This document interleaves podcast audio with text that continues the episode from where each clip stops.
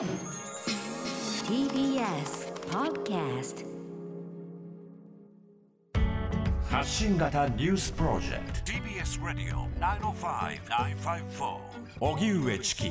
セッション新型コロナ、今日東京で973人の感染を確認。世界では感染者が1億人を超える。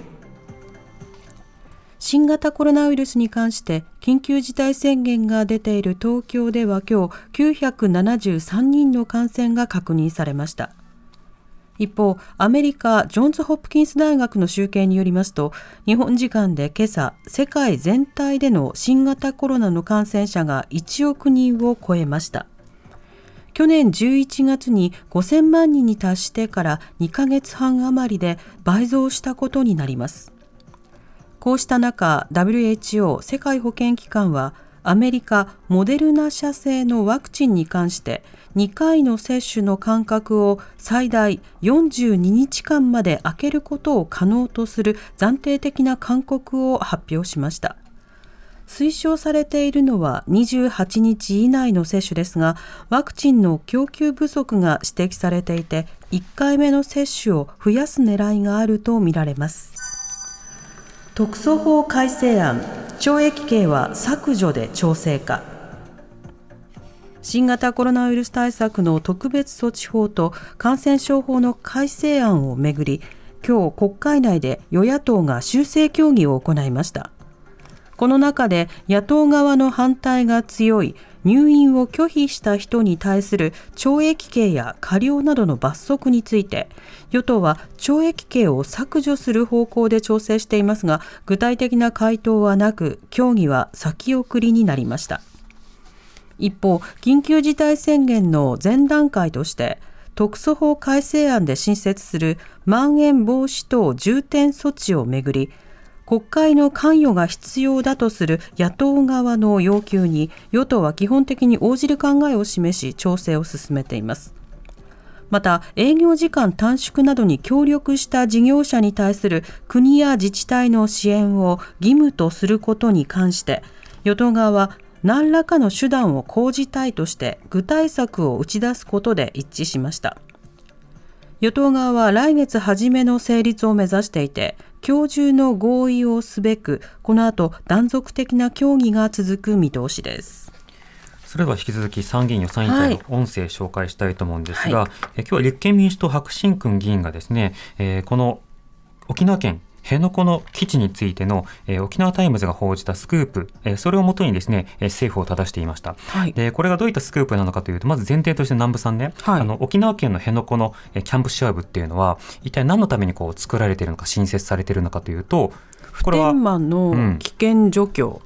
で、移すってことですよね。と言ってますよね。はい。つまりその米軍がまあまたそこを使うということが想定されていて、私たちもそういうふうに説明を受けていたわけです。はい、ところが、その沖縄タイムスのですね、あの、報道、スクープによりますと、これ陸上自衛隊とアメリカの軍とで共同利用するために、えー、自衛隊を常駐させるという極秘の合意が行われていたのではないかというスクープがあって、でそれが沖縄タイムスと共同通信による合同取材によって、はい、日米の両政府関係者が証言をしたと。いうことになってるんですね。で、これ、もし、この、あの、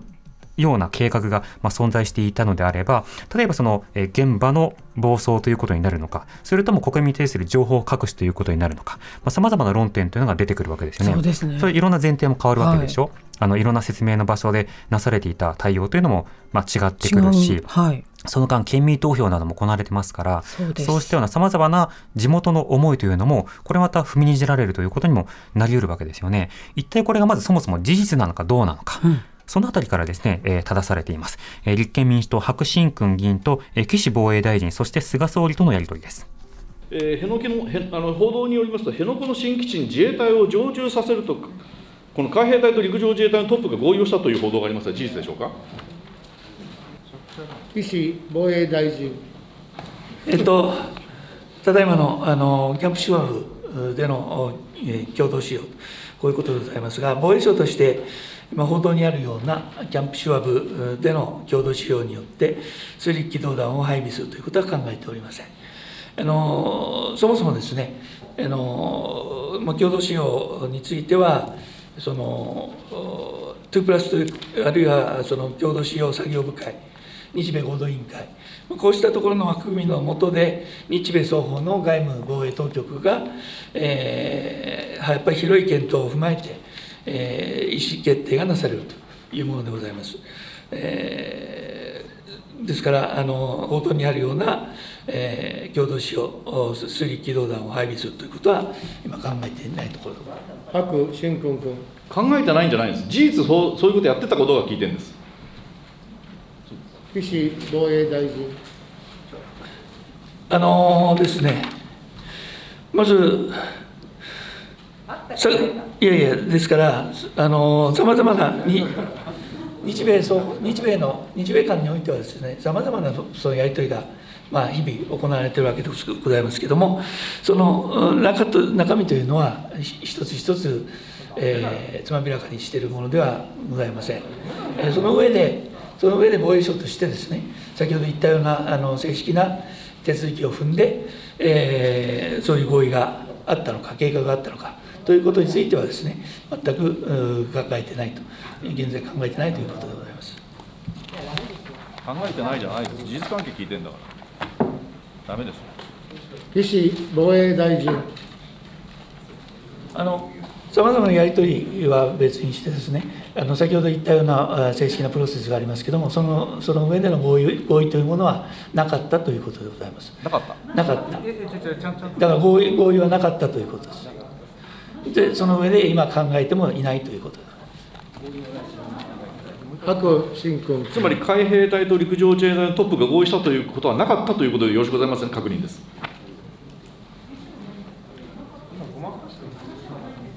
岸防衛大臣。あの先ほどからも言いましたけれども、海兵隊と陸自の間でさまざまな合意がなされるというものような類のものではないということです。政府として政府としてこのこのような合意はないということでございますし、えー、今もそういう計画はないと、えー、考えていないとこういうことでございます。それは当たり前のことで。はい、白新君。今さっきは合意はしてないとおっしゃったんですよ。ね。ね、トップが海上自衛隊、陸上自衛隊とか合意をしないって言ったけど、今は今度はそれについては、なんかむにゃむにゃって言っておしまいになった、これだから、報道はどうだったんだ、報道の事実関係についてきちっと答えていただきたい。岸防衛大臣。あのですから、政府としてそのような合意はなかったということでございます。さまざまな、さまざまなその、えー、やり取り等々ですね、えーえー、あったかもしれませんけれども、そういうことは正式な合意合意事項ではございませんし、えー、政府としての合意事項でもないということでございます。で、やり取りの内容については差し控えさせていただきたいと思います。白新君君あの計画図まで作成したかどうか、これ、あれじゃあ、これ、当時の陸部長に聞いたんですか？あの、えーまあ、共同使用についてですね、えそのきちっとした計画があったわけではございませんがあのそういう形でのその、えー、図があったということはお話がありますけれどもいずれにしましても、えー、合意をしたというような事項ではないということでございます。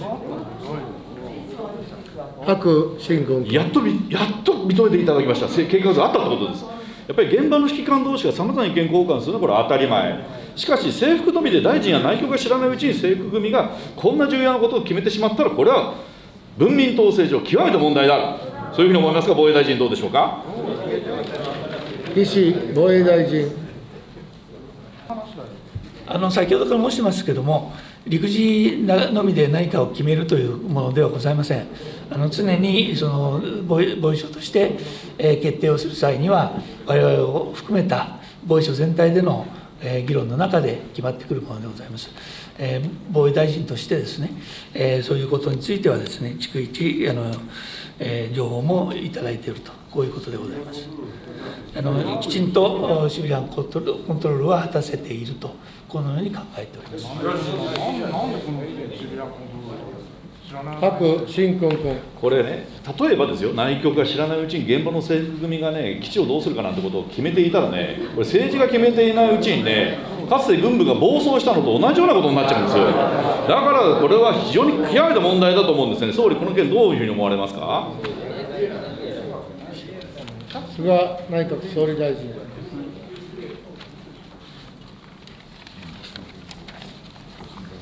まず従来よりですね、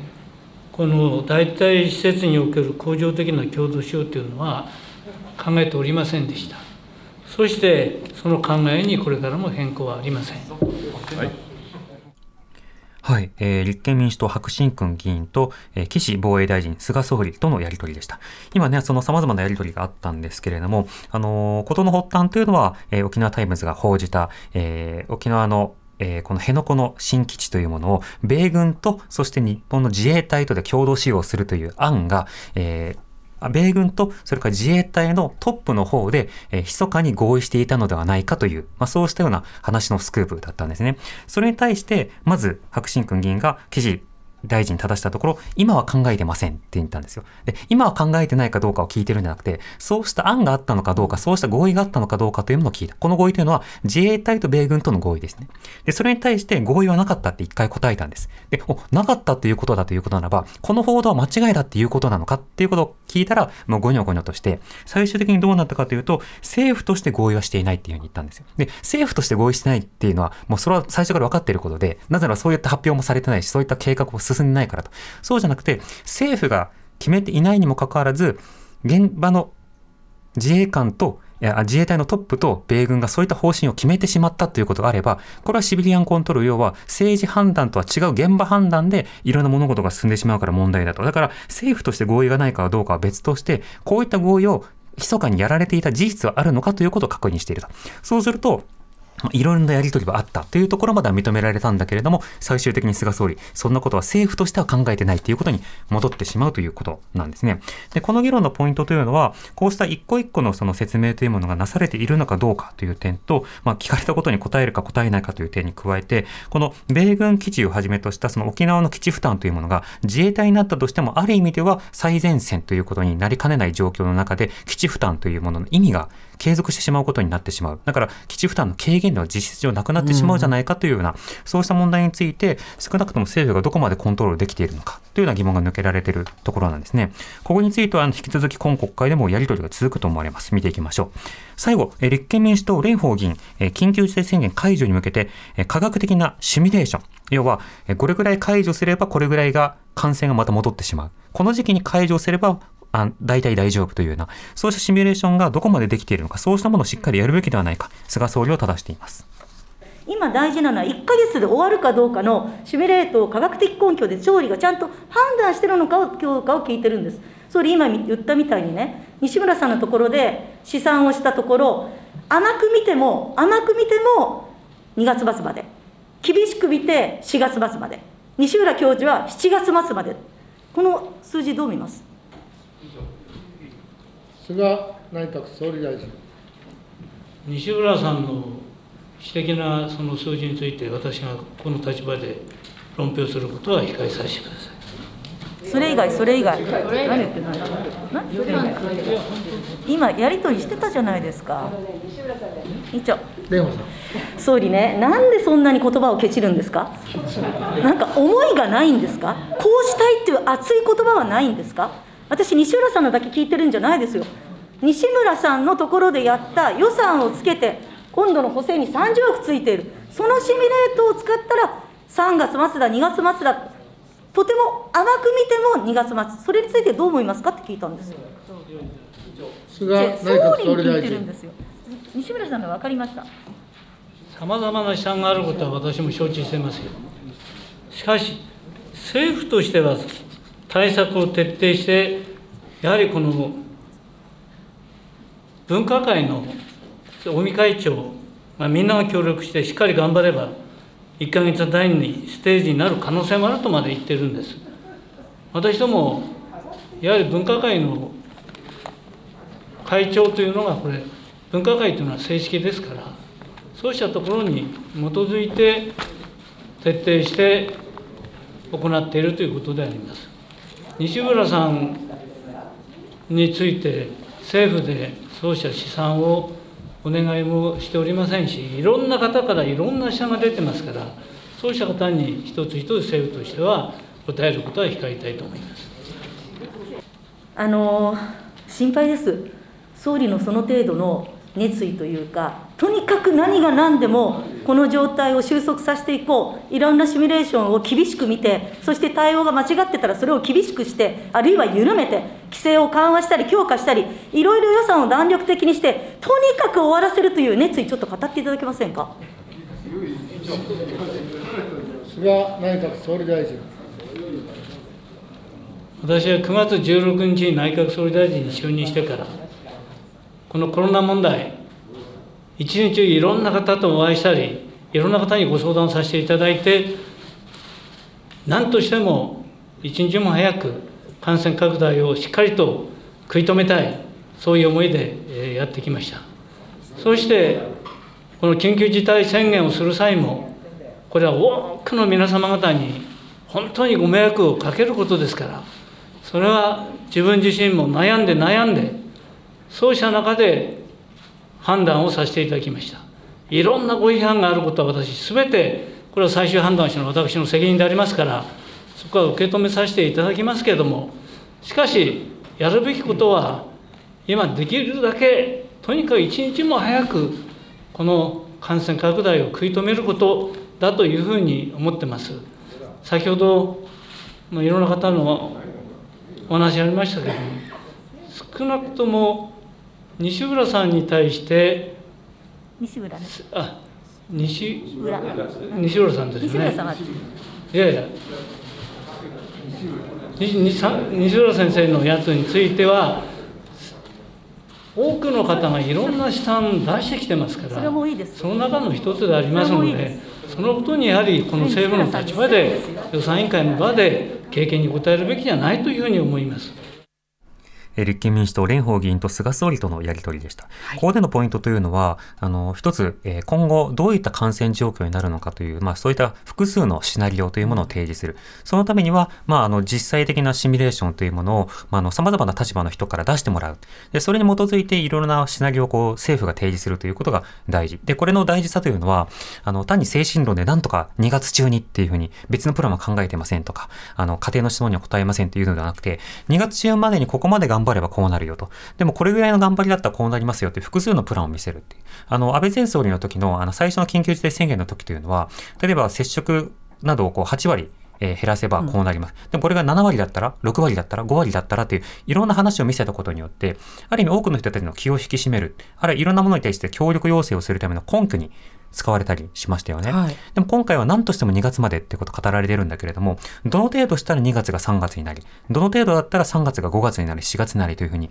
伸びてしまうのか、そうしたような話というものを予算をつけてしっかりと調査をしてやることが必要なのではないかという、まあそうした部分なんですね。ちなみにその西浦さんというね、西浦教授、8割おじさんって言われたりもしましたけれども、はい、あの、彼の私的な調査についてコメントしないというふうに言ってたんですが、西浦さんって厚労省のアドバザリーボードの一人ですよね。はい。で、えー、確かにその本人の資産のペーパーというものをどう扱うかということの議論はあったんだけれども、そういったような時だけあくまで一部の意見ですっていうふうな格好にして、で、分科会の方が、まあ、よりまあなんでしょう、こう正式なルートであるかのような位置づけになっている。で、文化会費の方は政策提言の話になっていて、で、厚労省の方は、あの、具体的な分析の話になっているわけですよね。となると、分析やシミュレーションに関しては厚労省の方を聞いたって別にいいわけじゃないですか。その一貫性のなさというものを何とかするためにも、正式なシミュレーション、これは予算をつけてやるべきではないか。まあ、そんなことを追求されていたという場面でしたね。TBS Radio 荻上チキセッション